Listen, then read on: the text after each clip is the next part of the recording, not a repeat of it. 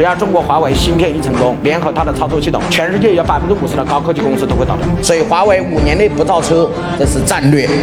华为要更聚焦所有的精力、资金、资源、人才，全部在什么上突破？半导体和芯片上突破，这才是华为的战略，这才是国家和那么多中国人支持华为、相信华为根本的原因，就是华为必须要在半导体和软件上突破。哎，各位同意吗？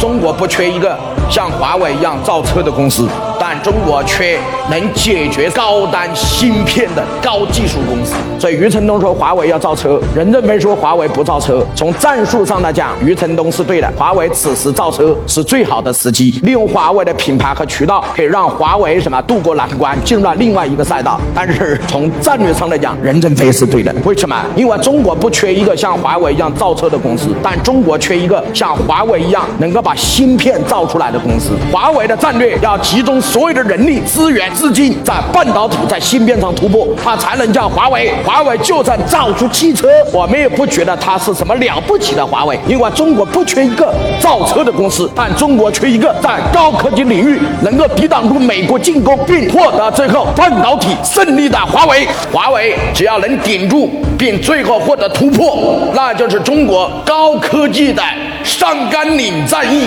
从任正非宣布那一刻开始，我有理由相信，绝对不会超过很久时间，我们一定会在高端芯片上突破美国以及整个西方对中国的封锁。因为中国人五千年以来，只要谁给我们困难，我们都会克服它，我们从来不逃避。西方的世界是诺亚方舟，有问题他们就跑；东方的问题是海很难填，我精卫填海；日很难追，我夸父追日；山很难移，我愚公。移山，所以中国人的世界，谁给我制造困难，我们就会克服困难，并超过你的想象。